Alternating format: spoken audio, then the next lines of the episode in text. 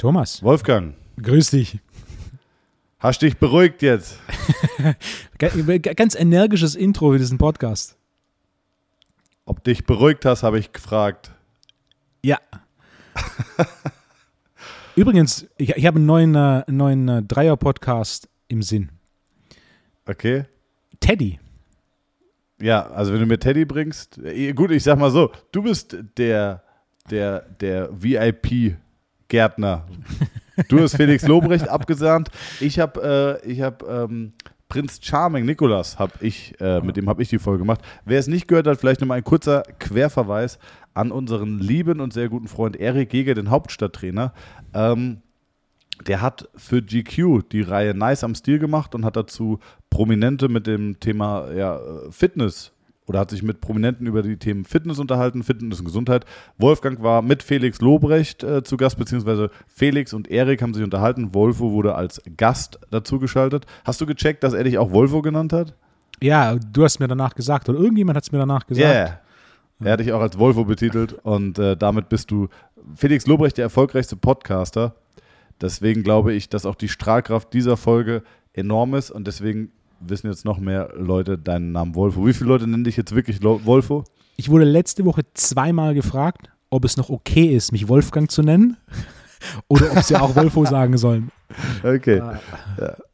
Bitte alle Wolfo. Und äh, Wolfgang ist vollkommen okay. okay, und äh, hast du eigentlich einen zweiten Namen? Ja. Der wäre Das, das fangen wir nicht an. André. Nee, Wolfgang nee. André Unsold. Nee, ich Wie habe heißt sogar, du? ich hab sogar zwei zweite Vornamen. Du siehst aus wie so ein Xavier. Ganz, ganz knapp vorbei. Ja. Aber Wolfgang, wir waren ja gerade noch im Vorgespräch, ähm, waren wir noch. Wir haben ein neues Podcast-Cover seit letzter Woche. Wir haben ein neues Podcast-Cover. Vielen Dank, Donner, Ja. ähm, fürs Schneiden. Es gab Komplikationen. Wir haben wirklich sonntags zu dritt uns alle zusammen telefoniert. Wolfgang hat schroffe E-Mails formuliert. Ich habe mich, wie ein kleines Mädchen, habe ich mich angegriffen gefühlt. Das haben wir gerade aus der Welt geräumt. Ich wollte es ja nach der Podcast-Folge machen. Ähm, aber es ist jetzt gut, dass wir es gemacht haben. Ist aus dem Aber Weg, so, ne? fun so funktioniert auch Business, muss man auch Ja. mal erzählen, ne? Klar. Wie funktioniert Business, Wolfgang?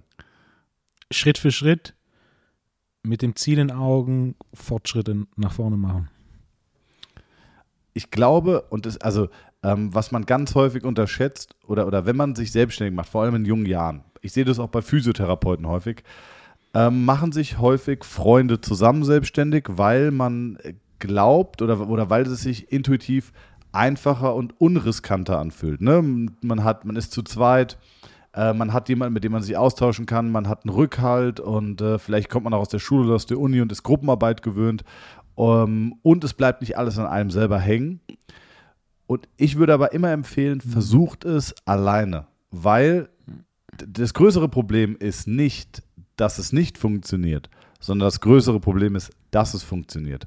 Und äh, das führt dann ganz häufig zu Meinungsverschiedenheiten, äh, führt zu Problemen, konfrontiert auch eine Freundschaft ähm, mit Situationen, denen du dich aussprechen musst. Und das ist nicht immer einfach, ne? Ich habe einen Freund von mir, der ist groß in diesem Thema Startups drin und eins der Punkte, die er, die er gern sagt, ist, wenn Freunde zusammen ein Startup, äh, Startup machen und ein Business machen, ist, ist es sehr, sehr häufig der Fall, dass die, die sich vorher kennen, sich nachher nicht mehr kennen. Und Ja. äh, die Angriffsfläche da extrem hoch ist. Ich kenne sogar äh, einen Fall, die haben angefangen, sich zu siezen, um eine gewisse professionelle Distanz aufrechtzuerhalten, um so ähm, effektiver miteinander arbeiten zu können. Jonas arbeitet bei mir, äh, auch ein sehr guter Freund, vielleicht auch mittlerweile wieder einer meiner engsten, weil meine Kreise sind durch, ja, durch, durch den Mangel an Zeit natürlich sehr begrenzt und eng. Ich habe zwar sehr gute, lange Freunde, aber Leute, die ich sehr regelmäßig sehe, da ist der Kreis eng. Ähm, dazu gehört natürlich dann zwangsläufig auch Jonas, weil wir uns halt jeden Tag auf der Arbeit sehen. Äh, Jonas vielleicht der Mensch ist, mit dem ich eigentlich die meiste Zeit verbringe, außer irgendwie Freundin. Ähm, schon strange, wenn ich so drüber nachdenke. Ja. Und mir hat ein Unternehmer gesagt, und den Tipp fand ich ganz gut, und vielleicht kann ich in dem Zusammenhang auch weitergeben, wenn du mit Freunden zusammenarbeitest, mach eine WhatsApp-Gruppe auf und alles Berufliche, also auch wenn wir jetzt nur zu zweit arbeiten würden, hätten wir eine äh, Training- und Therapie-WhatsApp-Gruppe und alles Berufliche da rein und alles Private über den privaten WhatsApp-Chat, damit es sich nicht vermischt und damit auch Sender, Empfänger äh, auf anderen Kanälen funken. Ne? Gute das ist, glaube ich, ganz wichtig, ja. Ja. ja. Und, und so handhaben wir das auch. Und äh, am Anfang kam es dann vor, dass mir irgendjemand privat geschrieben hat, entweder äh, meine Assistenz oder Jonas. Und äh, dann habe ich gemeint, nee, nee, alles in die Gruppe. Weil, oder wir, wir machen Telefonat, das kann auch einen beruflichen Rahmen haben, aber nichts Privates oder nichts Berufliches in dem privaten Chat und nichts Privates in dem beruflichen Chat. Macht das Sinn? Naja, du weißt, was ich meine. Ja, definitiv. Die Trennung von Freizeit und Beruf. Wie funktioniert es bei dir, wenn du musst dieses Thema nicht eröffnen, aber du arbeitest ja, also du arbeitest ja auch oder du, du lebst ja mit deiner engsten Mitarbeiterin zusammen, oder? Ja, ähm, Kurz überlegt. da habe ich sogar einige er? Wetten am Laufen gehabt, dass das schief geht. Das ging nicht schief. Äh, zwei Dinge, die, sind, die, die klar sein müssen, was ähnliches. Dadurch, dass wir keine WhatsApp-Gruppen oder ähnliches haben, muss klar sein, dass meine Art der Kommunikation während der Arbeit eine andere ist als die während der Freizeit und räumliche Trennung. Also wenn das wäre keine gute Idee, wenn wir irgendwie zehn Stunden am Tag zusammen arbeiten würden und dann noch ähm, die Freizeit zusammen verbringen würden. Äh, die, die, klare, Also- die klare Trennung und selbst wenn dann, ähm, ich hab und dann haben Freunde von mir, die arbeiten auch zusammen. Am einen Ende des Gebäudes ist sein Büro, am anderen Ende des Gebäudes ist ihr Büro. Die sehen, die sind im gleichen Gebäude, die sehen sich den ganzen Tag nicht. Ähm, und das gleiche Spiel ist im Endeffekt da bei uns auch. Klare räumliche Trennung, sodass, wenn ich abends zu Hause bin, das dann quasi Freizeit ist. Und ähm, tagsüber ist die Kommunikation ausschließlich per E-Mails. Ähm, ja, Wird da mal ein Smiley benutzt? nein. Ähm, Die, E-Mails sind noch kürzer und teils noch prägnanter. hat sie, und mit prägnant, prä- mit prägnant meint er schroff und böse. Na, böse nicht. Okay. Ähm, aber ihr hat sie nicht mal, hat deine Frau nicht mal auch im, in deinem Studio gearbeitet? Ja, aber dann in getrennten Räumen. Ne? Jetzt gar nicht, also vorne links ich- im Büro oder was? Ich, ich freue mich, das war, war wirklich schön. Ich vermisse es tatsächlich, dass sie mittlerweile nicht mehr hier ist, ähm, sich tagsüber zu sehen, aber sich für einen Moment zu sehen und dann wieder getrennt zu arbeiten, Ja. ist wichtig. Also meine Schwester macht ja meine gesamte Assistenz und äh, liebe Grüße auch an der Stelle. Äh, sie ist komplett räumlich getrennt. Sie ist nicht da und ich muss sagen, es funktioniert fantastisch gut und ähm, ist überhaupt kein Problem. Wir haben manchmal Patienten, die stehen dann, okay, und äh, brauche ich noch Termine? Ja, bitte macht ihr noch drei, vier Termine. Okay, wo ist Sylvia? Nicht hier. äh, Ja. Bitte schreibt eine E-Mail. Und das funktioniert extrem gut. Ähm, mein großes Ziel dieses Jahr war es, und das habe ich, äh, toi, toi, toi, kann ich jetzt schon sagen, äh, geschafft. Ich habe es, oder mein großes Ziel war, mich selber wie einen Angestellten zu organisieren. Das bedeutet Terminierung abgegeben, Rechnungswesen abgegeben, organisatorisches abgegeben. 95 Prozent aller E-Mails empfangen mich nicht mehr, sondern wirklich nur noch meine Schwester. Wenn, dann ist es nur noch, dass ich einem Patienten sage, pass auf, ich hätte gerne von dir äh, ein Behandlungsfeedback, schreib mir auf, wie es gelaufen ist, wie geht's dir, äh, geht's dir besser, geht's dir gleich, geht's dir schlechter, im seltensten Fall. Ähm, schick es mir, du kriegst keine Antwort von mir, mich interessiert aber trotzdem, ähm, wie es gelaufen ist und dann sage ich, Sylvia, bitte vereinbar in den und den Rhythmen Termine oder so. Ne? Und äh, aber das war mein großes Ziel. Ich gehe morgens wie ein Angestellter da rein und wie ein Angestellter raus. Natürlich arbeite ich äh, konzeptionell, mache die Seminare und so weiter, aber in der Praxis wie ein Angestellter zu funktionieren, das war mein großes Ziel. Ich muss sagen, äh, das hat mir sehr viel Lebensqualität gegeben, die die letzten Jahre einfach aufgrund des Aufbaus so ein Stück weit abhanden gekommen sind. Ne? Ja. Ähm, aber das ist auch so, es geht auch nicht anders. Ja. Hast du Freunde oder Bekannte, die sich selbstständig gemacht haben, die dann das Ganze abgebrochen haben? Personal Trainer, die zusammen in eine Räumlichkeit gegangen sind? Äh, andere Startups? Warum lachst du?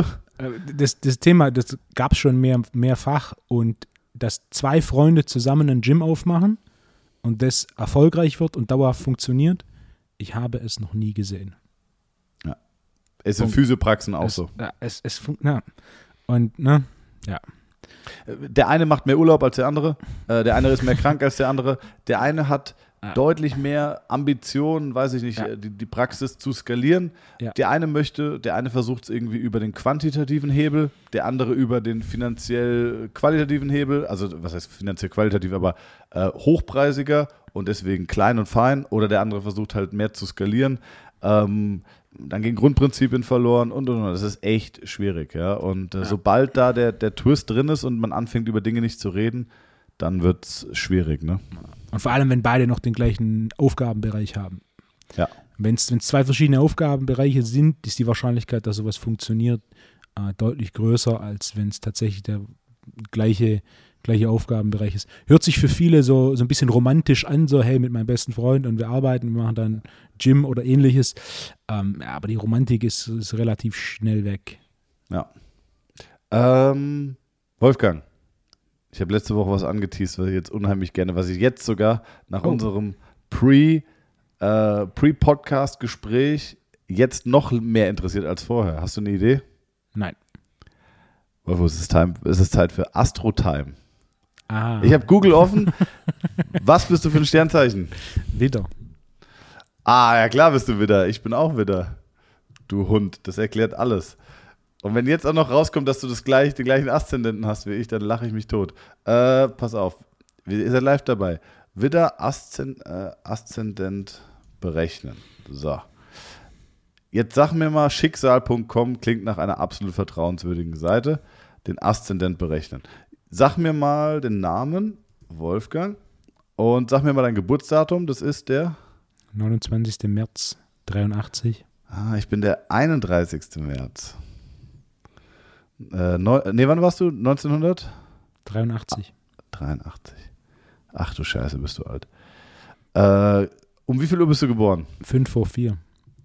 5 vor 4. 4 Uhr, ah nee, 3 Uhr 55. Wo, warum weißt du das einfach so auswendig? Das ist eine Zahl. Zahl kann ich mir einfach merken. In Deutschland? Ja. In Stuttgart. Herrenberg. Kreiskrankenhaus Herrenberg. Herrenberg, Baden-Württemberg. Da haben wir es. So. Jetzt berechnen. Warum ist Herrenberg notwendig für, für die Bestimmung meines, äh, meines Horoskops? Das weiß ich auch nicht. Jetzt haben die mein Aszendent- Geburtsdatum. Aszendent ist Steinbock, Wolfgang. Okay. Äh, Zweimal, zweimal Hörner. Das sind dann vier Hörner, richtig? Ja, das ist schwierig. Das ist schwierig. So, jetzt googeln wir nochmal.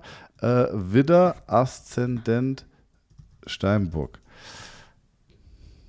So, Madame Leomard. Also, hat eine Person die Sonne im Tiergradient, der Aszendent Steinbock prägt vor allem die Veranlagung und körperliche Erscheinung einer Person, während die Sonne im Widder mit Hilfe äh, der Körperbau eines Aszendenten Steinbock ist auffällig groß, knochig und karg.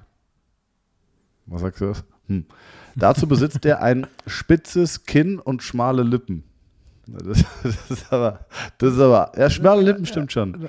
Ähm, really. er ist äußerst diszipliniert und streb, strebsam, wirkt auf andere aber auch oft belehrend. Oha! Jetzt, jetzt hatten wir Glück, dieses Mal hat es gepasst. Seine Ziele erreicht er durch harte Arbeit, Fleiß und Ausdauer. Er hat keine Scheu, Menschen in ihre Schranken zu weisen, sofern diese Grenzen überschreiten oder Regeln und Gesetze brechen. Thomas, Aufgrund seiner disziplinierten Lebensweise erreicht er häufig ein hohes Alter. Mit dem Aszendenten Steinbock und der Sonne Widder prallen Feuer und Erde aufeinander. Im Zusammenspiel von Erde und Feuer kommt es schnell zu Spannungen oder gar heftigen Verbrennungen. Dieser Aspekt prägt das Leben einer Person als Widder-Aszendent Steinbock enorm. Ein Widder-Aszendent Steinbock besitzt eine sehr aktive und dynamische Erscheinung. Dabei ist er sehr pflichtbewusst und scheut keine Aufgabe. Vor allem hat er eine außergewöhnliche Gemeinschaftssinn und liebt es zu regeln und organisieren. Der Widder-Aszendent Steinbock ist von klein auf ein Gerechtigkeitsfanatiker. Ob in der Familie oder in der Gemeinschaft, er wird stets auf Recht und Ordnung geachtet. Wenn die Regeln und Normen nicht eingehalten werden, kann er sehr aufbrausend werden und forsch einschreiten. Recht und Gesetz möchte er um jeden Preis durchsetzen. Im Normalfall geht der Aszendent Steinbock das mit der kühlen Sachlichkeit an, aber mit einer Sonne im Widder setzt er das besonders impulsiv durch. Das Feuer brennt also lichterloh. Wolfgang, ja? fühlst du, dich, fühlst, dich, fühlst du dich beschrieben? Na, nicht wirklich. Okay. Warte, ich bin nur, nur die letzten zwei Sätze. Äh, dass der dabei vielleicht das ein oder andere Mal selbst die Grenzen überschreitet oder auch auf den falschen Ton anschlägt, bemerkt er erst hinterher. Vor allem, wenn er ohne Toleranz und Diplomatie vorgeht, fühlt sich sein Gegenüber schnell vor den Kopf gestoßen. Die eine oder andere Situation eskaliert dann auch mal, auch mal gänzlich.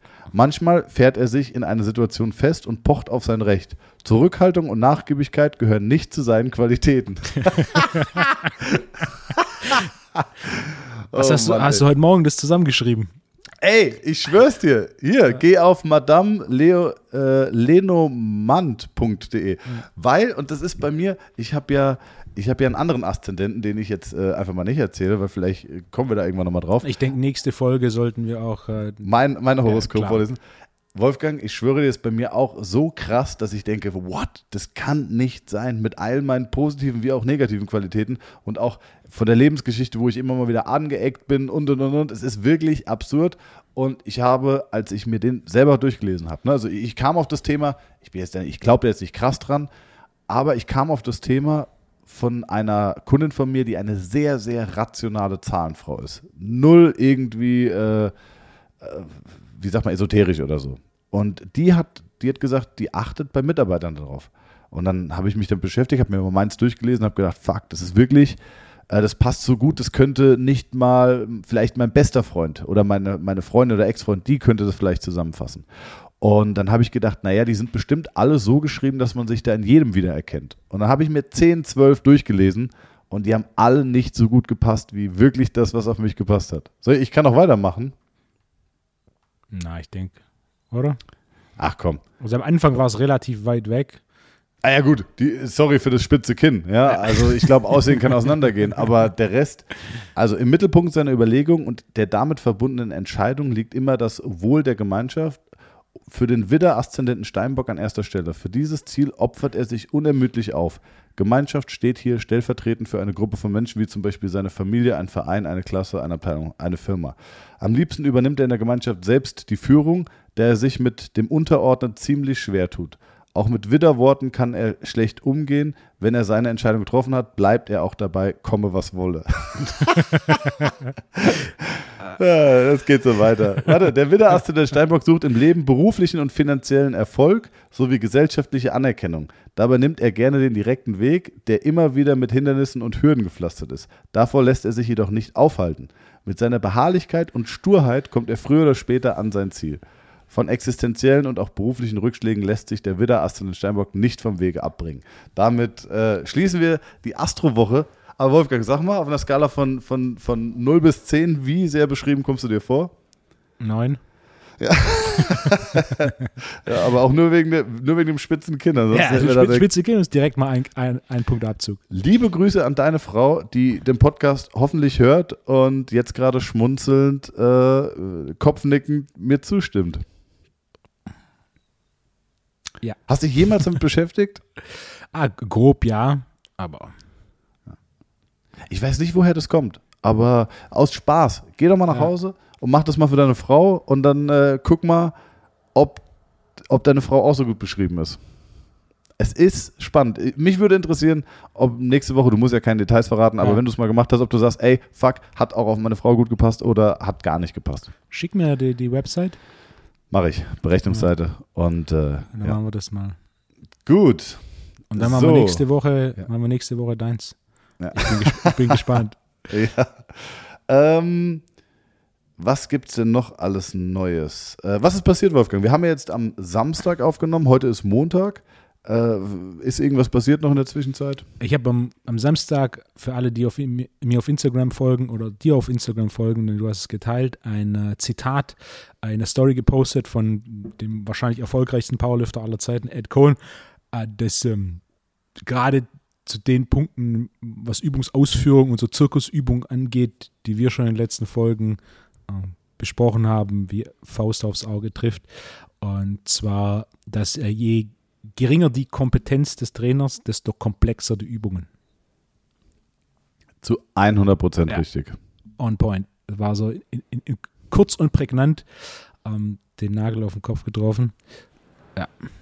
Und es ist auch, wenn ich meine eigene Trainerhistorie äh, jetzt retroperspektiv betrachte, dann habe ich früher, das habe ich mit Jonas auch schon besprochen, früher das Gefühl gehabt, ich müsste meinen Kunden entertainen und deswegen auch immer wieder neue Übungen zeigen, die er nicht kennt. Das heißt, du warst irgendwann auch dran, hast selber verrückte Dinge ausprobiert und meistens unter der Prämisse, ist das gerade anstrengend. Ne? Nicht ist es zielführend, sondern ist es gerade anstrengend, brennt es, äh, fühlt sich der Muskel danach irgendwie müde an oder, oder und dann hast du gedacht, das ist eine geile Übung. Ja. Ja, und, und je, je mehr Kompetenz du entwickelst und je länger du dich damit beschäftigst, desto mehr merkst du, dass das eigentlich alles unnötig ist. Ja, absolute, absolute Mehrheit davon. Und zwar komplexe Übungen haben ihre, ihre Position im Programmdesign, aber in allererster Linie in wenigen spezifischen Fällen von Personen, die sehr fortgeschritten sind. Für die absolute Mehrheit ist es weniger komplexe Übungen, wo nicht irgendwelche Bänder mit Kettlebells und äh, einer Langhandel hängen und dann noch irgendein Band an einem Knie befestigt ist. Ne? Ähm, ja. Kurz und knapp, die zehn häufigsten Übungen, die in deine Trainingspläne kommen. Ich zähle mit. Kniebeugen, Kreuzheben, Back Extension, Beincurl. Beincurl meinst du Beinbeuger am Beinbeuger. Gerät? Beinbeuger Am Gerät. Am, Gerät, ja. Okay. Mhm. Ähm, dann Vier. Bankdrücken, Klimmzüge, Nackendrücken, Rudern sitzend mit Seil zum Hals, Schrägbank, Curls, Schrägbank Bizeps Curls. Schritt, Schrägbank, Bizeps, Schrägbank Bizeps Curls. Ein, ein, mach es mal den zehnten voll, falls er dir einfällt dann direkt. Nackendrücken, ich weiß nicht, ich würde sagen Modified Sots Press. Die Okay. gibt es auch recht häufig. Ähm, also für den, äh, ich, also erstmal machen wir das andere Thema zu. Es sind halt die Basics und ähm, wenn man wenn man simpel an eine wenn man simpel an ein neues Thema herangeht und das, das mag ich ja auch an dir sehr, dieses, dieses, äh, ich mag deine simple Art, Wolfgang. Ich mag, dass du, du bist so ein simpler Typ und damit kann ich gut und äh, deswegen, du versuchst ja auch logisch an eine Sache zu gehen. Ja. Und wer hat, du willst Muskeln aufbauen, also gucke ich mir wen an? Der, der über lange Zeit erfolgreich sehr viel Muskulatur aufgebaut hat. Wer ist es? Bodybuilder. Du willst stark werden, wen gucke ich mir an? Der, der über lange Zeit erfolgreich Kraft aufgebaut hat. Powerlifter, Gewichtheber, whatever. Und dann gucke ich mir an, was machen die? Und Bodybuilder machen immer die gleichen Übungen, bisschen modelliert, aber die funktionieren, weil der Erfolg ist sichtbar und gibt ihnen recht. Und äh, deswegen, du siehst keinen Bodybuilder irgendwelche verrückten Sachen machen. Es gibt diese New School Jungs, also im Endeffekt Ja. Body, Bodybuilding kannst du ja in drei Generationen unterteilen. Du hast so die, ähm, alte Schule, das sind so die 60er, 70er, Mitte 80er, Arnold. Arnie, das war, das ja. waren noch Jungs, die waren relativ klein zu heutigen Verhältnissen. Also so ein Frank Zane hat keine 90 Kilo gewogen. Ja. Ja, Arnold hat, hat gut 100 Kilo gewogen. Also zu, zu heutigen Bodybuilding-Standards bei seiner Körpergröße. Kennst du, kennst du Paul Unterleitner? Ja, schon mal gehört. Ja. Der, der ist so, der, ähm, der ist bei Julian, bei Julian Zietlow, bei Ja. Rocker Nutrition, äh, liebe Grüße Julian, ist er unter Vertrag. Äh, ein unfassbarer Modellathlet, hat auch wirklich so diesen Arnie-Charakter, wurde auch von irgendwelchen bekannten Bodybuilding-YouTubern aus den USA schon mit Arnold wirklich verglichen. Äh, Arnie hat ja auch zugegeben, dass er gestofft hat. Ja. Und äh, Paul ist wirklich komplett clean, laut den eigenen Aussagen. Glaube ich, nein, glaube ich aber wirklich, weil er, weil er einen Körper hat, der ist krass, aber wo du sagst, ey, Es gibt Ausnahmen. ja, und das funktioniert. Er sieht nicht völlig überproportional und krank aus. Und, äh, und auch die Gewichte, die er bewegt, sind völlig im Rahmen. Das ist alles nicht weltbewegend. Also das glaube ich schon. Ähm, aber wenn der jetzt stoffen würde, dann hat er, dann würde der relativ schnell auf den, auf den Körper von Arne kommen. Der ist jetzt schon nicht ganz dran, aber er ist nicht ganz so weit weg. Musst dir mal angucken. Ja. Okay, Arni, wirst du die Ja, Oldschool-Generation? dann so, und dann? so die, dann die, die das ein bisschen zur Spitze, auf die Spitze getrieben haben, waren die, die Anfang der 90er bis so Mitte 2000er. also Ronnie Coleman. Ronnie Coleman ist da definitiv die, das Der der ist Extrembeispiel. Richtig im Arsch, ne? Ja, aber das hat nichts mit Training zu tun, ähm, sondern, Sondern? das ist einfach guter Punkt. Die meisten gehen davon aus, dass es mit Training zu tun hat. Wenn du dir seine Doku anschaust, gibt es auf Netflix großartige Doku.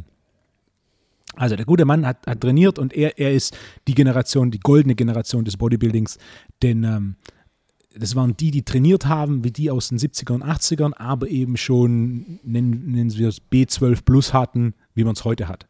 Das heißt, die haben schwer trainiert, Ähm, auch wenn man seine Videos anschaut, der macht viel wenig Wiederholungen, aber genau genommen hat er die wenigen Wiederholungen nur fürs Video gemacht. Sein primäres Training war schwere Gewichte, 10, 12, 15 Wiederholungen ähm, und hat dementsprechend eine Qualität und, und eine Masse an, an Muskel aufgebaut, die in der heutigen Zeit niemand auch nur annähernd hat. Also wenn du die heutigen Gewinner oder die Top 3 der Mr. Olympia anschaust, wenn die vor 20 Jahren zu Mr. Olympia gefahren wären, die hätten sich nicht mal fürs Finale qualifiziert. Also die, da findet schon auch ein neues Schönheitsideal statt, oder? Ah, ich, ist es ein Schönheitsideal oder sind es einfach neue, äh, andere Trainings? Es ist eine Mischung aus, die aktuelle Generation an Bodybuildern trainiert zu wenig und macht zu viel Social Media. Dementsprechend haben sie einfach nicht diese Qualität, äh, die die Jungs hatten, wo Training ein Riesenfaktor war. Ronnie Coleman, Jay Cutler, Nasser El Sombati, Dorian Yates. Das ist, ich könnte mir auch vorstellen, das ist jetzt nur eine reine Spekulation, ja. äh, sorry, dass ich unterbreche, dass, dass die heutige Generation auch vielleicht diesen Gesundheitsaspekt häufiger ah. hinterfragt. Meinst du nicht? Im Gegenteil. Also, so, so, Im Johnny, Gegenteil. So, so, so, ein Ronnie Coleman habe ich das Gefühl, der frisst alles an, ja, an, an leistungssteigenden Medikamenten. Das machen die heutigen auch, die trainieren ja. einfach nur nie. Und die heutigen machen sogar mehr, da das, okay. das Spektrum deutlich größer ist an dem, was verfügbar ist auf dem Markt. Ja. Also okay, die machen okay. heute beim besten Willen nicht weniger als früher.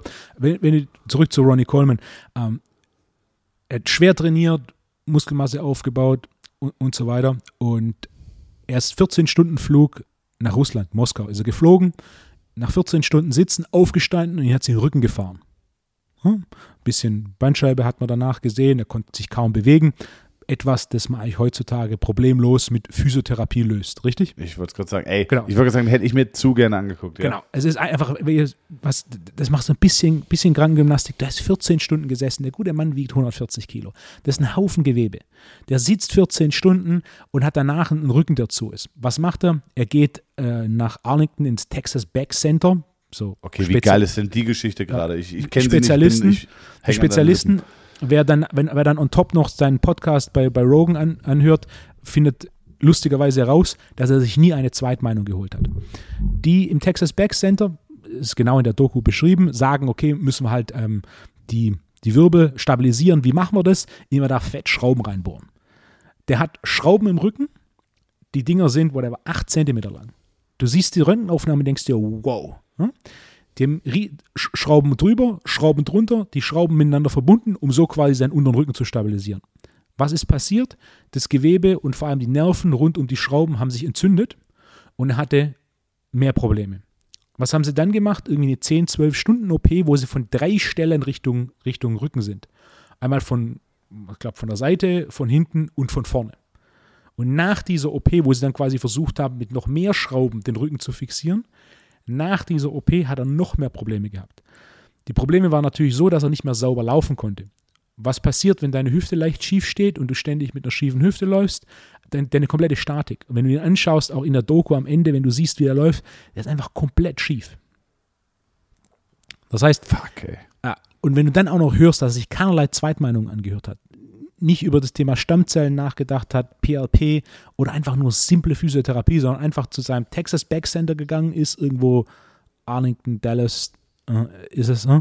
Und, und da hat der Arzt gesagt, er ist, ist ja ein Rückenspezialist. Und grundsätzlich äh, das Niveau der Medizin in den USA ist äh, im Vergleich zu vielen Ländern wie Deutschland im Querschnitt, nicht in der Spitze, aber im Querschnitt recht zurückgeblieben. Das ist ein guter Punkt, im Querschnitt, ja. Und, und, dann einfach da hingegangen und das machen wir jetzt und die OPs und dann OP für OP und es wird halt, der lebt von harten Schmerzmitteln, der nimmt mehrere, mehrere Tabletten Codein am Tag. Ey, das kann nicht und wahr sein, das ist wenn, unfassbar. Und wenn du dann halt auch noch so was anfängst wie Schmerzmittel, dieses Codein hat ja massive sonstige Nebenwirkungen ja, physiologisch. Ja. Also auch wie gut er noch drauf ist, in Anbetracht dessen, wenn du dir anschaust, wie er körperlich aussieht, wie sein Gesicht aussieht, okay, wie, viel, Vitali ich, wie viel Vitalität der Kerl noch hat, Respekt. Ähm, ja. Der, der werde ich auf jeden Fall, also mega ja. krass, mega krass werde ich auf jeden Fall mich nochmal länger mit der beschäftigen. Ähm, das ist unglaublich, Wolfgang. Es ja. ist wirklich unglaublich im Sinne von, das glaubst du nicht. Ja. Ich habe ganz viele Patienten, denen ich nicht helfen kann, bla bla bla. Ist so. Aber allein in den letzten zwei Wochen, das kannst du dir nicht vorstellen. Fußballspielerin, Bundesligaspielerin, eineinhalb Jahre Leistenschmerzen. Geht zu Jonas, eine Behandlung, schmerzfrei ich habe einen, hab einen Patienten gehabt aus der Schweiz, liebe Grüße, der hört nämlich den Podcast auch immer. Äh, sechs Jahre Knieschmerzen, kam hoch, eigentlich nur mit mir zu besprechen, weil er meine Meinung zu einer OP wissen wollte. Ich habe es mir angeguckt und gesagt, kriegen wir hin. Zwei Behandlungen, der war letzte Woche das dritte Mal da, aber ich habe ihn ja erst zweimal behandelt. Also als er bei mir war, hatte ich ihn erst Stand da zweimal behandelt und dann das dritte Mal. 80 bis 90 Prozent aller Schmerzen weg nach sechs Jahren. Ähm, ich könnte jetzt ewig so weitermachen. Junge, gebissen, flackern von Augen gehabt, zehn Jahre, komplett schief gewesen. Ich habe vorher Fotos gemacht, ich habe nachher Fotos gemacht, komplett schief da gesessen, gebissen nachts, ge eine Faust gemacht, äh, morgens komplett gerädert gewesen, konnte gar nicht aufstehen, war den ganzen Tag müde und benommen, äh, die Eltern überall gewesen, äh, Kinderosteopath, bla bla bla bla. Ähm, hergebracht, ich setze den hin, ziehe den T-Shirt aus, komplett schief. Ich habe vorher Fotos gemacht, das sieht jeder. Behandelt, ganz sanft nur, wirklich nichts Schlimmes gemacht, aber ganz sanft behandelt. Danach kerzengerade. Die Mutter sagt, äh, die ist nachts dreimal reingegangen, also jetzt jede Nacht, und der schläft da, die Faust ist auf. Er beißt nicht mehr, er ist morgens fit und vital, weil er nicht mehr die ganze Nacht arbeitet. Das Flackern ist weg.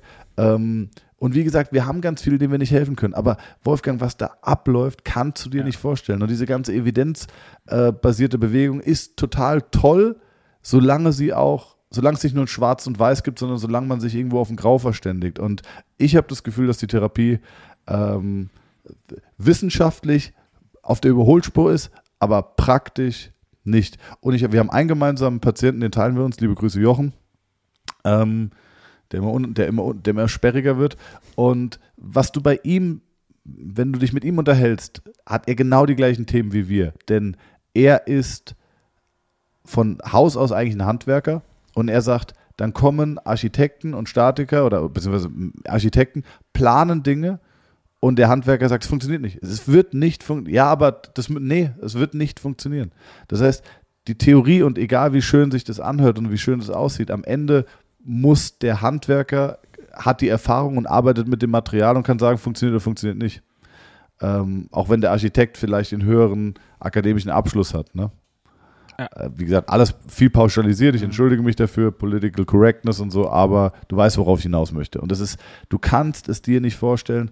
Äh, ich, ich hatte diesen Schwimmer, der jetzt auch gerade bei Olympia ist. Ähm, der war einmal auf Fuerteventura, hatte Rückenschmerzen, hat gemerkt, ey, es stimmt schon was nicht. Der war lange bei mir in Behandlung, ist immer noch in Behandlung, sehr zufrieden. Habe ich immer fit bekommen. ist nach China für die Olympia-Quali, jetzt für die aktuellen Olympischen Spiele, und hat da gemerkt, scheiße, es wird immer schlimmer, es zieht sich zu. ist da zu einem holländischen Physio äh, in China. Die Holländer und Belgier, sage ich immer, sind im Durchschnitt sehr gute Therapeuten, ne? auch Spitzen nach oben und unten. Der hat gemeint, es ist nur eine muskuläre, muskuläre Hartspann, hat es gedehnt und behandelt, wurde schlimmer. Dann ist er zum Asiaten, wurde auch nicht besser, eher schlimmer. Dann ist er in die Sauna. In der Sauna wurde es immer besser. Klar, Wärme, released die Schutzspannung. Dann hat er sich in der Sauna sogar langsam wieder bewegen können. Nach der Sauna zugemacht, ging gar nichts mehr. Flugzeug, ähm, Ticket abgegradet auf Business Class, weil er nicht wusste, wie er im, den Echo-Flug überleben soll. Und er kam an, zitternd vor Schmerzen und da ging gar nichts mehr. Und äh, MRT gemacht und alles Mögliche, um Differentialdiagnostik alles auszuschließen. Sorry für diesen langen Monolog. Und am Ende waren es ein oder zwei Behandlungen, nachdem wir halt wussten, dass strukturell nichts kaputt gegangen ist. Und dann waren die Probleme wieder weg. Und es funktioniert, es funktioniert. Und ich hätte mir so gern fucking 1,5 Tonnen Ronnie Motherfucking Coleman angeguckt, weil das hätte man 100% hinbekommen. Was soll denn auf dem Flug kaputt gehen? Also, wenn die Geschichte wirklich so stattgefunden hat, was soll denn auf dem Flug kaputt gehen, Wolfo? Ja. Das Ding ist, und so von den Beispielen, auch wie du sagst, mit, mit den zehn Jahren Schiefstand und Knieprobleme für, für sechs Jahre, von den Beispielen gibt es relativ viele, wo man mit einfachen Lösungen ne, das Ganze optimiert und das relativ schnell ist. Oder so ein Klassiker ist, seit zehn Jahren im Fitnessstudio, seit neun Jahren wann immer man ein paar Mal in Folge Bankdrücken macht, Schulterschmerzen. Äh, das ist nicht hochkompliziert. Bei den meisten ist es einfach zu, zu schwacher Oberrücken gepaart mit schlechter Bankdrücktechnik. Und dann ist in der absoluten Mehrheit der Fälle dieses Schulterproblem weg. Aber ja. solange du das nicht weißt, und auch der Ronnie, der geht, ich verstehe ihn ja irgendwo, er geht dahin, das sind die Experten zum Thema Rücken. Was ich noch sagen wollte, dieses Thema Stammzellen kam beim Rogan-Podcast auf, der hatte keine Ahnung, was das ist. Äh, wobei er ja, ne, das macht Sinn mit dem Training und auch mit dem, mit dem Budget, der er für, für so Geschichten hat, sowas wie Stammzellen, quasi Babyzellen, die sich zu neuen Zellen aufbauen. Ähm, und gerade er wohnt in Texas, Panama ist, ist da revolutionär, was, was möglich ist mit, mit Stammzellentherapie. Ähm, für jemanden, der sich mit auseinandersetzt, ist es absolut logisch, andere Wege zu suchen. Für jemanden, der sich aber nicht mit auseinandersetzt, der geht da hin und sagt, ah, jetzt ist es so. Das ist wie wenn du, wenn du zum Arzt gehst und der Arzt sagt, ah ja, nie wieder Sport. Äh, ne, so, oder ne? ähnliche, das, ähnliche Empfehlungen. Das Problem ist ja vor allem in der, also ich, ich sage es immer so, mir fehlt die Kompetenz, um mich mit einem inneren Mediziner zu unterhalten. Mit einem Chirurgen, mhm. Neurochirurgen, whatever, äh, Gastroenterologen, so, habe ich keine Ahnung. Das einzige Feld, das ich fachlich ein Stück weit überblicken kann, ist die Orthopädie und die Sportmedizin. Und nur da kann ich sagen, was Schmerztherapie angeht, ist eine mhm. komplette Vollkatastrophe. Und das muss ich jetzt einfach mal klipp und klar so sagen. Ähm, ich rede nicht davon, wenn jemand sich was gebrochen hat, dann ist es, ja. wird es wunderbar versorgt, beziehungsweise die Versorgung übersteigt auch meine Kompetenz. Das kann ich nicht mehr beurteilen. Ähm, wenn jemand einen strukturellen Schaden hat, wie ein Kreuzbandriss und so weiter, ich freue mich sehr auf den, auf den Roundtable mit Dr. Feucht, dann übersteigt das meine Kompetenz, muss ich auch ganz klipp und klar so sagen. Ich kann ja nur Schmerztherapie und Orthopädie im Sinne von Patient hat Schmerzen und äh, hatte vorher keine und hat jetzt kein Traumata erlitten im Sinne von äh, Bein verdreht, Autounfall oder sonst was, sondern einfach eine, eine Schmerzproblematik. Dann kriege ich das zu fuck 95 Prozent hin und vor allem, wenn es akut ist, kriege ich es noch häufiger hin. Und äh, das ist keine leere Versprechung. Ich erkenne auch meine Patienten, wenn du zu mir kommst. Deswegen haben wir auch so eine brutal hohe Erfolgsquote, weil wenn du zu mir kommst, erkenne ich, ob du ein Patient für mich bist oder nicht. Es kann auch sein, dass ich sage, pass auf, das und das und das. Vielleicht hast du zum Beispiel chronische Rückenschmerzen durch Stress. Dann haben wir ein Stressassessment, testen ein bisschen durch und dann können wir auch sagen, okay, die Ursache, und das ist ja immer das, was ich predige, was ist die Ursache? Die Ursache ist Stress. Daraus ergeben sich dann auch statische Probleme oder, oder, oder. Nennen wir einfach, labeln wir es unter dem großen oder der großen Wolke Dysfunktion. Daraus ergeben sich Dysfunktionen. Ähm, aber die kann ich nicht behandeln, weil die Ursache Stress ist. Ne? Das kann man super differentialdiagnostisch testen. Und die schicken wir dann weiter. Aber wenn du bei uns bist und wir erkennen, dass du ein Patient für uns bist, dann können wir dir auch in einem sehr, sehr, sehr hohen Fall auch wirklich nachhaltig helfen. Wie oft Jonas, jetzt hat er einen Triathleten gehabt, eineinhalb Jahre Knieschmerzen gehabt dreimal behandelt, weg. Äh, ich, könnte unendlich viele von diesen Beispielen bringen, wo man auch denkt, das können wir doch selber nicht glauben, weil entweder machen wir ein bisschen was anderes und haben krasse Erfolge. Warum? Warum, warum behandelt man das nicht so? Warum guckt ein Arzt sich sowas auch häufig nicht an? Ne?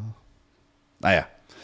Bei, beim Arzt, das Thema Arzt kann man schon regelmäßig, ich denke, das, das Fehlverständnis der Allgemeinheit ist in puncto Kompetenzkreis. Ja. Ein Arzt hat eine Ausbildung in einem gewissen Bereich und in dieser Ausbildung liegen seine Kompetenzen, in welchem, welchem Level auch immer, aber hm, wenn du eine Ausbildung hast als Orthopäde, ist deine Kompetenz Therapie? Ja oder nein? Ja, das stimmt. Das stimmt. Ich würde sagen, nein. Ist deine nein. Kompetenz Training? Ich würde sagen, nein. Ja. Was ist deine Kompetenz? Das Assessment von Erkrankungen in Weichgewebe oder knöcherner Struktur, gefolgt von der Optimierung dieser. Wenn du Chirurg bist, operierst du sie. Da ist was gerissen, operieren wir. Aber wenn du kein Chirurg bist, dann hast du als Orthopäde in allererster Linie so Optionen wie, eine, ähm, wie Injektionen. Also Beispiel Dr. Müller-Wohlfahrt, das ist ja sein ja. Hauptding. Er ist Orthopäde, wahrscheinlich der erfolgreichste und bekannteste Sportorthopäde in der deutschen Geschichte mit vielen Erfolgsbeispielen. Und am Ende vom Tag hat er nur zwei Dinge gemacht. Er hat Assessment, vor allem mit seinen Händen. Das waren weniger dynamische Tests, die er gemacht hat, sondern primär das Abtasten von Gewebe, gefolgt von Injektionstherapie. Also Und ne? ja, du hast vollkommen recht. Was Müller-Wohlfahrt aber fantastisch macht, ist, er hat ein unfassbar gutes interdisziplinäres Team. Ähm, Usain Bolt zum Beispiel äh, hatte ja brutale Rückenprobleme. So, Mull hat geguckt, okay, die und die Wirbel stehen nicht gut, hier hat er zum Beispiel Hypertonin, hier hat er Ansteuerungsproblematiken, bla bla. Hat er mit seinen Kollegen, also sein Netzwerk, äh, manualtherapeutisch, chiropraktisch das Ganze korrigieren lassen. Er hat die Gelenke immer wieder angespritzt und so und so hat es funktioniert. Es ist kein Hexenwerk und das sagt er ja auch. Ja. Ähm, das ist genau, weiß, ja. genau mein Punkt. Genau. Kompetenzkreis. Jeder hat ja. nur einen gewissen Kompetenzkreis. Ja. Und jeder kann nur einen primären Kompetenzkreis haben. Und oftmals wird er halt von, vor allem von einem Arzt erwartet, wenn der jetzt sagt, du kannst nicht mehr Sport machen, dann ist es halt so. Diese Aussage mag vielleicht innerhalb seines Kompetenzkreises sein, wenn irgendein Gelenk oder eine Muskulatur so beschädigt ist, dass es tatsächlich nicht mehr geht. Das passiert aber faktisch relativ selten. Ja. Das heißt, die Aufgabe ist im Endeffekt das Assessment von Weichgewebe und Gehirnstrukturen mit der Therapie dieser, aber nicht basierend auf Bewegung, sondern basierend auf in allererster Linie Medikamenten und sekundär Chirurgie. Bewegung ist außerhalb des Kompetenzkreises eines Orthopäden, weil Bewegung nicht Teil seiner Ausbildung ist. Während zum Beispiel der Physiotherapeut, der Physiotherapeut hat in erster Linie drei Felder. Das ist erstens Assessment, zweitens äh, Therapie mit den Händen und drittens Therapie durch Bewegung. Richtig? Das sind die drei primären Dinge, die ein Physiotherapeut macht. Erstens musst du irgendwelche Tests machen, Assessment, dann zweitens Manualtherapie oder was auch immer du mit deinen Händen machst und drittens ist es dann Bewegungstherapie, das ist die Krankengymnastik in all ihren Formen. Ja, du hast recht, aber, aber auch da muss ich anprangern, die Ausbildung, die Physiotherapieausbildung ist einfach schlecht, sorry. So, und jetzt können mich ganz viele anprangern und sagen so, ja, äh, der arrogante Typ, der der die Promis macht, der nicht evidenzbasiert arbeitet, so, nee, aber sorry, im Durchschnitt, und das ist eigentlich genau das Thema, ist die Physiotherapie-Ausbildung schlecht. Ähm, auf der anderen Seite muss man auch sagen, wer sind die Lehrer? Ja, also ich habe großen Respekt, wer das macht und ich, ich, es gibt fantastische Lehrer, ganz bestimmt. Ähm, wahrscheinlich ist es wie mit der Schule, aber allein wirtschaftlich, wenn du ein guter Therapeut bist, ist es häufig unwirtschaftlich, in die Lehre zu gehen. Dann machst du ein Seminar, das lässt du dir bezahlen. Damit, da erzählst du Leuten deine wirklichen Erfahrungen, aber du wirst dich häufig nicht in die Schule stellen.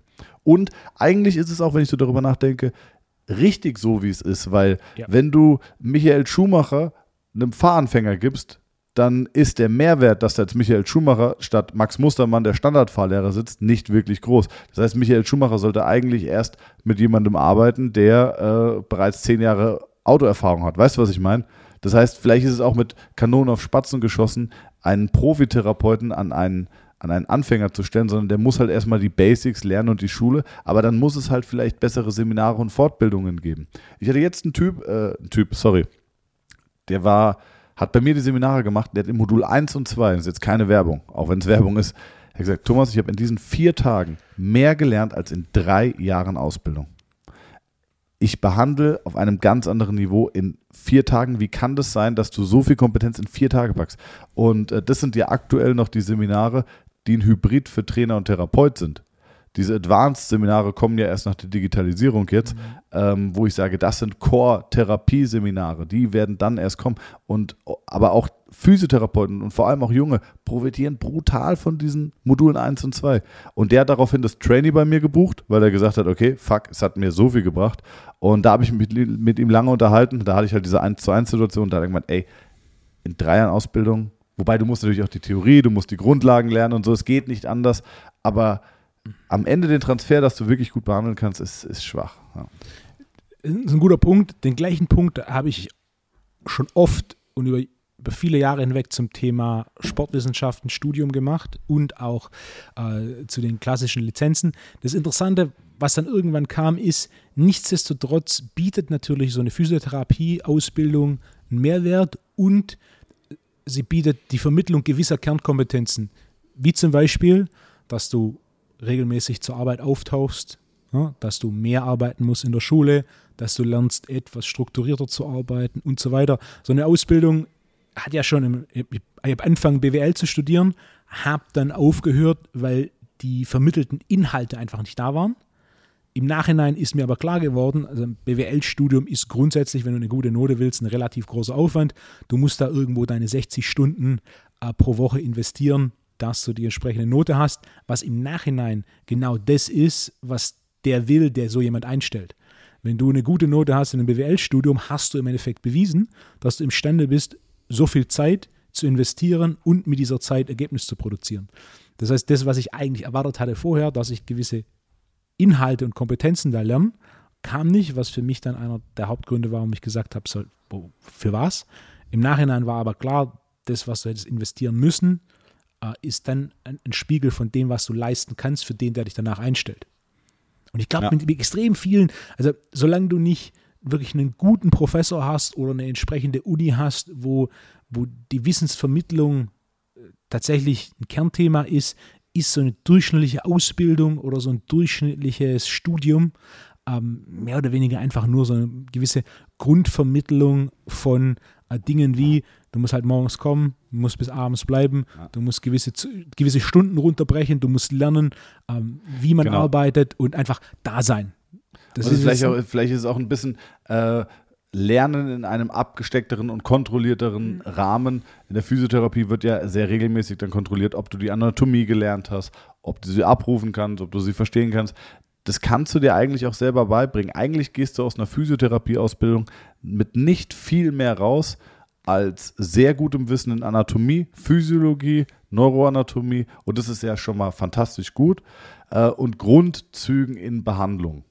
So würde ich wahrscheinlich den Outcome, natürlich kannst du es nicht auf jede Schule pro, projizieren, aber ähm, und dann beginnt erst der Dschungel. Ne? Du, kommst, du kommst da raus und ich glaube, das ist auch der große Unterschied zwischen einem Physiotherapeuten und einem Personal Trainer. Äh, ein Personal Trainer, der baut Muskeln auf, ja, und er reduziert Körperfett und das schafft er und er wird quasi seine, seine eigene, sein eigenes Selbstbewusstsein entsteht dadurch, dass er das schon sehr häufig geschafft hat. Und ein Physiotherapeut geht aus einer Physiotherapieausbildung und hat das Gefühl, puh, Examen geschafft. Zum Glück habe ich mich da irgendwie durchgemogelt. Äh, ich habe eigentlich keine Ahnung, weil du hast auch Arztfächer und da hältst du dich, unterhältst du dich natürlich mit Leuten, die ein, ein X-faches an der Kompetenz haben, die du hast. Das heißt, du gehst da raus total devot mit dem Gefühl, zum Glück habe ich das geschafft, ich habe eigentlich keine Ahnung. Und deswegen verkaufen sich auch Physiotherapeuten nicht selbstbewusst. Wohingegen sich Personal Trainer sagen, guck mal, kein Muskel, Muskel. Ja? Und äh, viel Fett, weniger viel Fett. Und äh, deswegen, äh, ja. Aber genau der gleiche Punkt, also auch den, den mache ich seit Jahren. Du musst ähm, Fortschritt sichtbar machen. Ja. Und im, im, als Trainer kannst du es einfach über Vor und After. Aber als Physiotherapeut kannst du das genauso einfach über Vor und After. Ja, richtig, ganz genau. Genau. Ja. Und, und das, das wird zu selten gemacht. Dieser, aus verschiedensten Gründen, äh, einer, einer davon aus ist sicher, zu wenig After. Einer davon ja. ist die Sicherheit, dass, das, dass der durchschnittliche After zu wenig ist äh, oder dass das durchschnittliche Ergebnis zu wenig ist. Ein anderer ist natürlich auch Leistungsdruck. Gewisse, gewisse Menschen möchten einen Job mit minimalem Leistungsdruck. Das heißt, wenn ich nicht abliefere, habe ich auch nicht den Druck, weiterhin abzuliefern. Ähm, es wird zu selten umgesetzt. Wenn der Leistungsdruck da ist und ich muss Fortschritt produzieren, diesen Fortschritt dokumentiere und dann natürlich auch mit diesem Fortschritt ähm, Werbung mache für meine Arbeit und das natürlich nicht nur zum Selbstzweck, dass ich mehr Arbeit habe, sondern dass auch ähm, Kunden oder Patienten, die jemanden suchen, eine gewisse Idee davon haben, welchen Wert du vermitteln kannst und dann so zu dir kommen, äh, ist aus meiner Sicht gerade in der Physiotherapiebranche eine absolute Notwendigkeit. Ja, 100% bin ich voll bei dir. Ähm, Wolfo, ah, was ich noch fragen wollte, der läuft ja schon richtig scheiße, der Ronnie Coleman, ne? Der läuft ja wirklich nicht gut. Weißt ja, du, wer auch nicht, nicht so. gut läuft? Es ist echt schade. Wer auch nicht gut läuft, ist Boris Becker. Hast du mal die Doku ja? gesehen über nee. Boris Becker? Ähm, ich weiß gar nicht, ob es eine Doku über Boris Becker war. Doch, ich glaube schon. Doch, doch, doch, ich glaube schon. Schau mal oder google mal. Doku Boris Becker, fantastische Doku, die auch beschreibt, wie schnell er diesen Aufstieg erlebt hat. Ne? Mit 16 oder 17 Wimbledon gewonnen, äh, finanziell von heute auf morgen äh, einen Raketenstart hingelegt. Ne? Viele neue Freunde, viele Leute, die dich hypen und mit dir feiern wollen und so. Und äh, dass dein Ego und auch deine Kompetenz da, oder beziehungsweise deine Kompetenz deinem Ego nicht hinterherwachsen kann, ne? ist, äh, ist selbsterklärend. Und das ist schon sehr, sehr spannend und erklärt auch ein bisschen so den Fall, äh, Boris Becker sehr viel Brass auf Deutschland, weil er zum Beispiel auch sagt, ich glaube, damit hat er auch einen Punkt, die Deutschen sind extrem gut darin, Leute in den Himmel zu hoben und äh, für ihren Star zu machen. Und wenn es aber dann nicht mehr gut läuft oder Dreck im Keller auftaucht, dann sind sie auch ganz groß im Zusammentreten. Ne? Also unser Bobbele, der Tennisstar, äh, unser, unser Held der ganzen Nation und äh, ja, und Boom Boom Bäcker und die Bäckerrolle und wenn es dann mal äh, ein uneheliches Kind aus dem, aus dem Dings gibt, äh, dann sage ich, dann heißt ah, ja, das geht gar nicht und wenn du, also, oder die Ehe gescheitert, so ja, 50 Prozent der Ehen werden gescheitert. Also ich glaube, die Deutschen sind auch immer sehr, sehr groß, ihre eigenen Stars zusammenzuschlagen, Ähm, und das macht er da auch. Und deswegen hat er, glaube ich, mit Deutschland so ein bisschen abgeschlossen. Und eine Szene ist aber wirklich, da läuft er dann und geht zum Arzt und da geht es irgendwie um seinen Calcaneus, also ums, hinten um den großen Fersenknochen. Und äh, die Übersetzung war, glaube ich, falls du es guckst, bitte ergänze es nochmal, da schaut sich der Orthopäde das Röntgenbild an und sagt, diese Ferse, sowas habe ich noch nicht gesehen. Es ist ein Wunder, dass er damit laufen kann. Sie sieht aus wie Apfelmus. Ja. Genau, also sein, sein, seine Ferse, sein Fersenknochen sieht aus wie Apfelmus. Und äh, man sieht dieses Röntgenbild und es ist wirklich so, fuck, da ist kein Knochen mehr. Es ist komplett äh, Mus, einfach Matsch, dieser Fuß.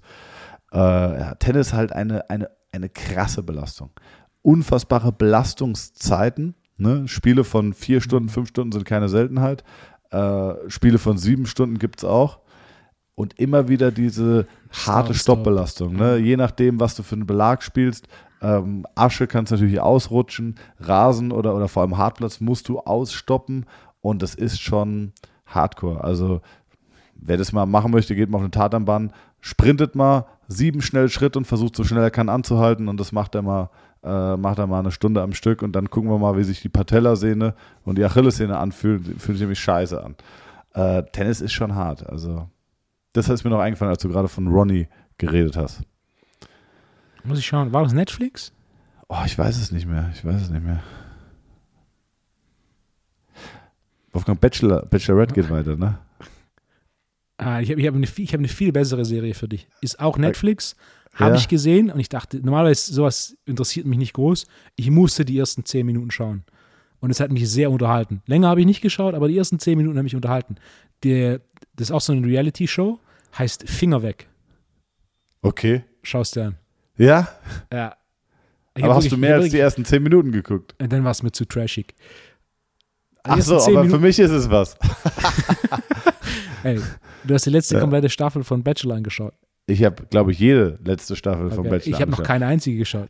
Solltest du tun, es ist, es ist äh, mega gut. Mhm. Ja, also ich kann so viel sagen, meine Freundin äh, war großer, äh, großer Gegner und ist komplett hooked. Also das, das geht relativ schnell. Weil es ein gutes Format ist, Wolfgang. Es ist ein gutes Format. Äh, gestern habe ich Tatort geguckt, der hat mich so down gemacht, weil sie alle depressiv, Deutschen, so äh, Mord und äh, hier und da. Und dann abends noch eine Folge Bachelor geguckt und da war ich bester Laune, gut entertained und bin wirklich äh, ja, gut gelaunt ins Bett gegangen.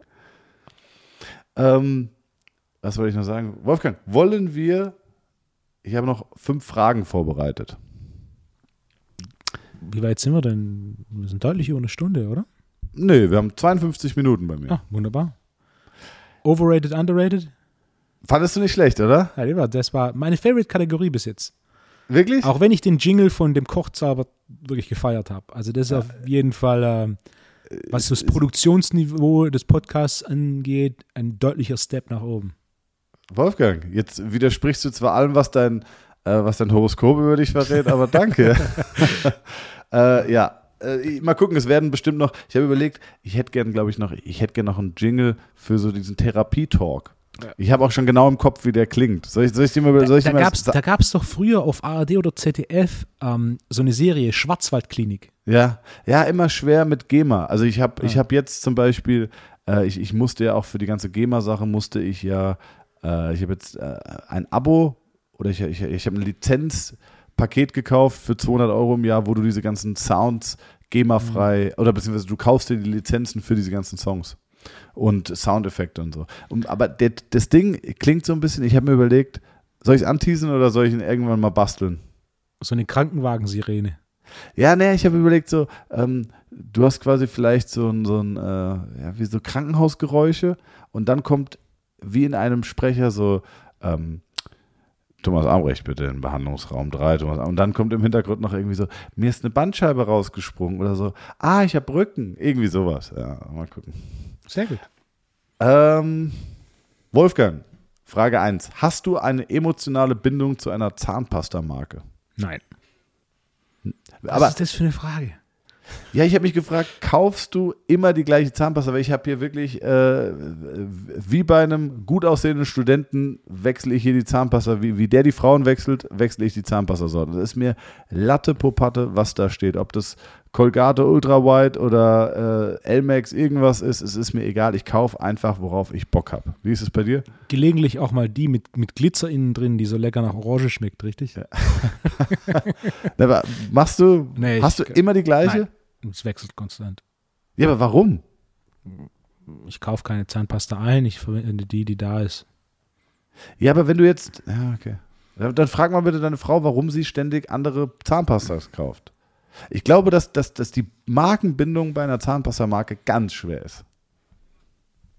Oder? Ja. Ja, auf Mykonos waren wir, habe ich, war ein Kumpel dabei, der hatte äh, Elmex und äh, morgens Aronal, abends Elmex, genauso. Und hatte der Aronal und Elmex dabei und dann ähm, hatte ich meinen Zahnpasta vergessen und musste immer rüber und habe dann gesagt, hier, äh, ich brauche Zahnpasta. Und dann habe ich immer irgendwas genommen, es war mir wirklich egal. Dann sagt er so, ey, das ist doch Elmex es, wir, wir, haben morgens, du musst Aronal nehmen. War richtig, richtiger, richtiger Zahnpasta-Schwabe, der Kollege. Wirklich sehr penibel da äh, aufgepasst. Ist mir sympathisch. Ja. Merkt ihr noch, Kai ist wie ein Zauber, der macht die Zähne sauber, Kaufläche, Außenfläche, Innenfläche. Dann eine, F äh, genau, ich habe ja auch First Dates geguckt. Jetzt merke ich langsam, dass ich ziemlich Trash-TV-hooked bin. Es ist ja eigentlich gar nicht so. Aber First Dates gucke ich gerne. Und da war eine Saunameisterin, Wolfgang. Was ist First Dates? Das ist eine andere Folge. Erkläre ich dir nächste Woche. Okay. ähm, da war eine Saunameisterin. Und da habe ich mich gefragt, was sind die drei häufigsten Fehler, die man beim, beim Saunieren macht? In der privaten Heimsauna. Du warst ja auch Saunameister. Finnische Sauna mit Steinen und Aufguss? Ja. Erstens zu viel Aufgussmittel zu verwenden. Wenn es anfängt, dass die Augen tränen, war es zu viel. Diese, diese äh, Essenzen oder Öle oder ja, was? Ja. Äh, zweitens, zu viel Hitze. Echt gibt es? Ja, wenn du nach sechs, also zu viel Hitze natürlich individuell. Wenn du dann nach sechs Minuten schon wieder rausläufst mit einem Puls von 150, ah, dann war es zu heiß. Und Nummer drei, Abstände vielleicht? Zu viel Aufguss? Oder die Pausenzeit zwischen den Saunagängen? Oder. Das ist eine gute Frage. Und zuwedeln? Oder oben sitzen oder den Saunameister provozieren? Ja, oben, unten sitzen, das, das hilft ja relativ gut, die, die Hitze zu regulieren. Aber man sollte sich von unten nach oben arbeiten der Aufguss sollte, man sollte schon problemlos zwölf Minuten drin sitzen können. Wenn du früher raus musst, weil es zu heiß ist, äh, dann hast du dich, genau, sich an die falsche Stelle zu setzen, ist auch ein häufiger Fehler. Also ich war ja auch lange, lange Saunameister und das sind dann die, die sich schön nach oben setzen und dann nach fünf Minuten rausrennen, weil sie es nicht mehr aushalten. Der Temperaturunterschied zwischen unten, Mitte und oben ist deutlich. Ja, yeah. Ich war einmal mit Felix in der Sauna hier in Darmstadt und Felix natürlich ein absolutes Tier und hat sich natürlich ganz oben hingesetzt und, äh, und da war wirklich alles voll mit Fleisch. Und dann hat dieser Saunameister da aber einen abgezündet. Und dann nach zwei Minuten habe ich mir gedacht, fuck, ich sterbe. Und wollte aber dann nicht sagen, hey Leute, könnt ihr mal Platz machen, aber ich musste es machen, ich musste die Sauna vorzeitig verlassen. Und da wirst du natürlich äh, beäugt im Saunagame, sage ich mal, von den alten alten Lederhäuten. die beäugen dich dann, wenn du da als Anfänger nach zwei Minuten wieder rausmarschierst. Schwierig. Okay. Äh, Wolfgang, warst du bei StudiVZ?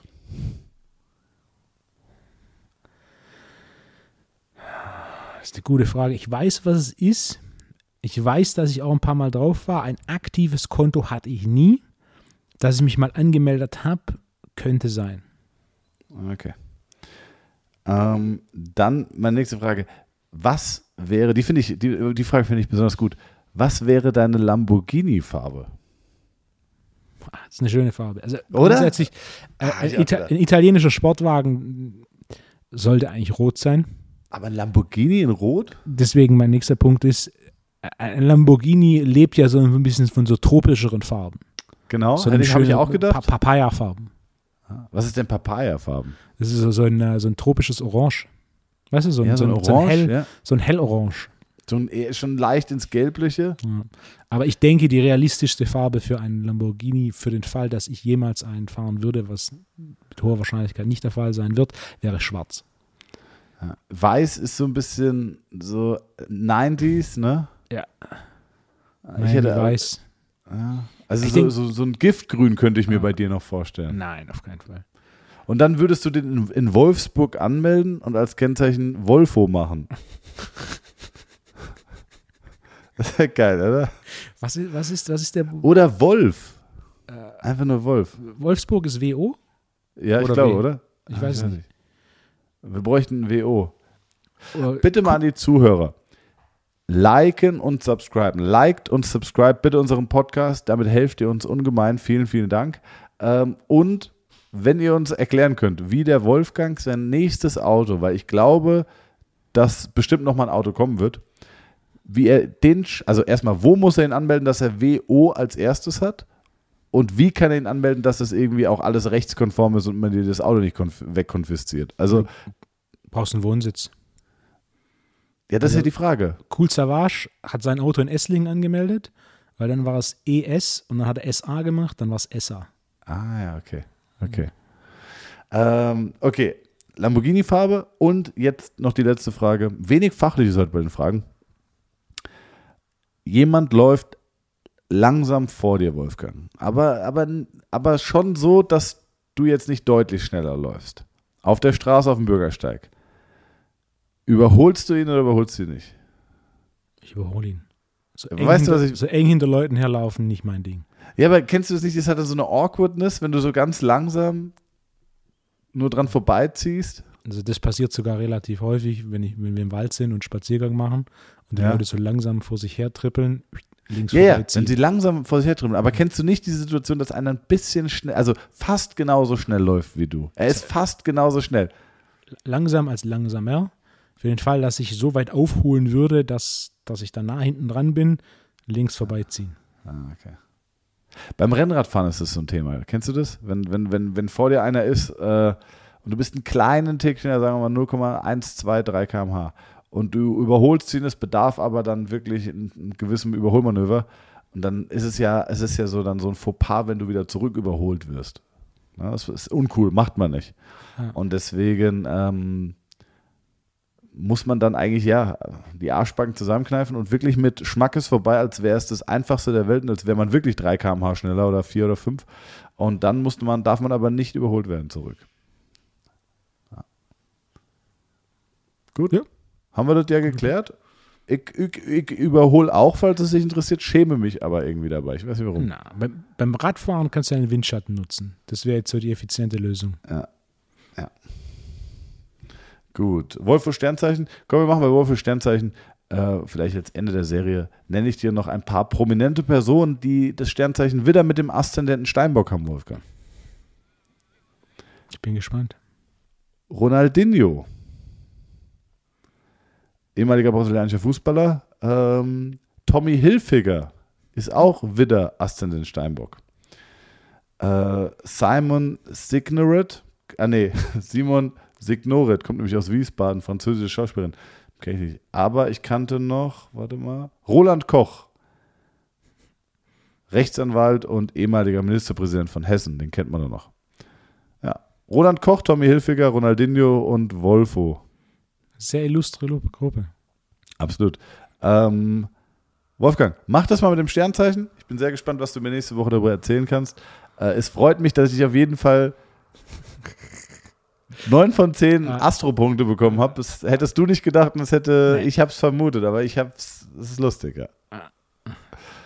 Und äh, sehr gut. Dann hören wir uns nächste Woche, Wolfo. Schöne Woche. Schöne Woche. Liebe Freunde, noch einmal, liked uns, abonniert uns, subscribt uns. Damit helft ihr uns. Vielen Dank und eine gute Woche.